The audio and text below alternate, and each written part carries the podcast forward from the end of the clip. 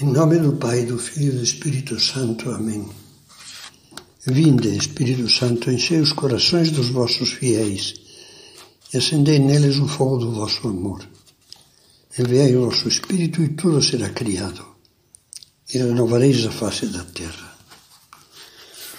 O livro Caminho dá um conselho muito bom para evitar a maledicência.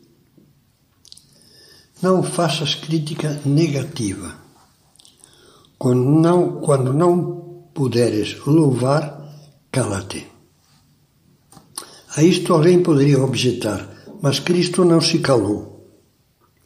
E é verdade. No Evangelho se recolhem invectivas fortes de Jesus contra os escribas e fariseus hipócritas invectivas com as quais Nosso Senhor desmascara publicamente erros e pecados muito concretos. Devorais as casas das viúvas, fingindo fazer longas orações, diz Jesus. Pagais o dízimo da hortelã, do endro e do cominho, e desprezais os preceitos mais importantes da lei, a justiça, a misericórdia, a fidelidade. Limpais por fora o copo e por dentro estáis cheios de roubo e de intemperança, para ser justos aos olhos dos homens, mas por dentro estáis cheios de hipocrisia e de iniquidade. Como se entende que Cristo deixa descoberto as faltas morais de uns homens que, como ele próprio diz, têm boa reputação, para ser justos aos olhos dos homens? Aparentemente isso contradiz a, a doutrina que expunhamos na meditação anterior. Para desfazer essa aparente contradição, vamos pensar, em primeiro lugar, podemos por acaso apontar uma única ocasião que Jesus comentasse com outros ou falasse em público de misérias e faltas pessoais que fossem apenas manifestação da fraqueza humana? Vasculhemos todos os evangelhos e não encontraremos nada disso. Só veremos misericórdia para com a miséria moral da pobre mulher adúltera, piedade para com o pai do menino doente, do menino doente, o pai que tinha uma fé fraca, a mão estendida ao, ao fiscal pouco justo, mas predisposto à generosidade, chamado Zaqueu, que se arrependeu e quis reparar os seus erros. Tanta misericórdia que Nosso Senhor foi criticado por ser amigo de publicanos que tinham má fama, cobradores de impostos e pecadores. Quer dizer que o exemplo que Jesus nos dá constantemente é o de calar com mansidão, compreender e entregar-se com toda a alma, com infinito amor, à tarefa de levar os pecadores ao arrependimento e ao perdão.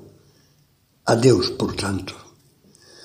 Mas há um caso em que não permanece calado é quando se defronta com hipócritas que, amparando-se na autoridade de que gozavam diante do povo, como era o caso dos escribas e fariseus, o enganavam e o afastavam da autenticidade da fé, aproveitando-se da sua ignorância. Entra em jogo aqui um novo elemento, o bem de terceiros, ou o bem público. E então as coisas mudam. Quando está ameaçado o bem comum, especialmente o dos mais pequeninos, o dos inocentes.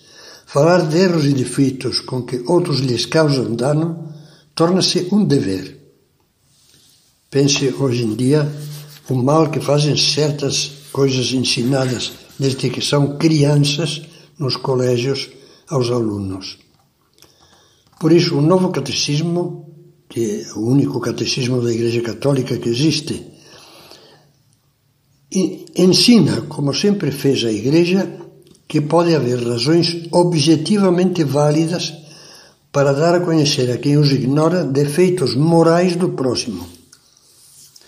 Tal é, o, tal é o caso do jornalista consciencioso que se sente no dever de denunciar desonestidades comprovadas em questões administrativas de um político ou de um candidato pois é presumível, com fundamento, com razões válidas, que venha a malversar os bens públicos.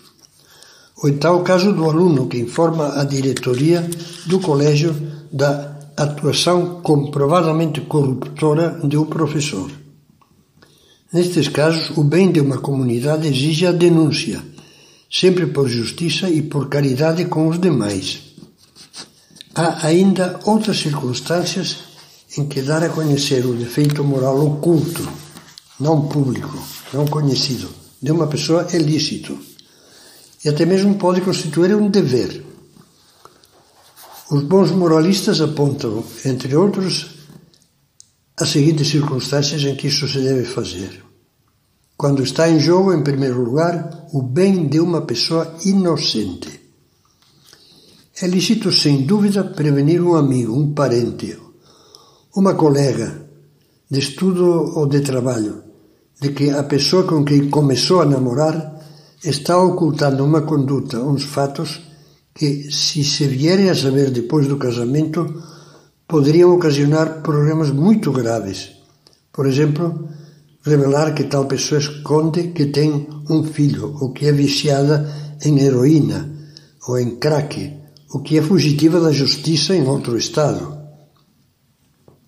Ou ainda avisar um profissional de boa fé de que alguém que postula um cargo de confiança na empresa tem um, um longo histórico de trapaças.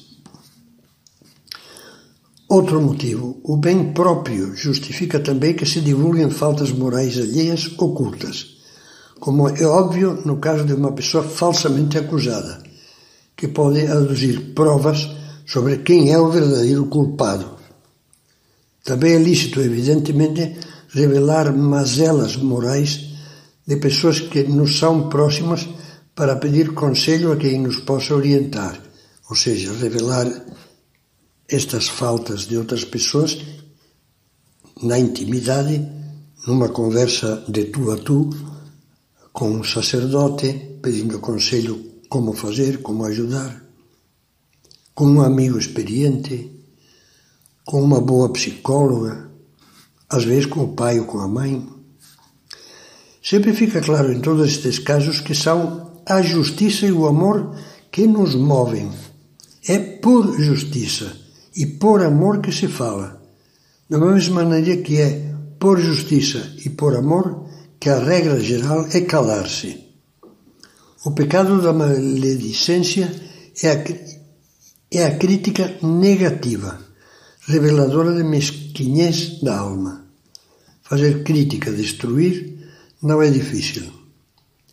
É mais um pensamento do livro, desse extraordinário livro que se chama Caminho.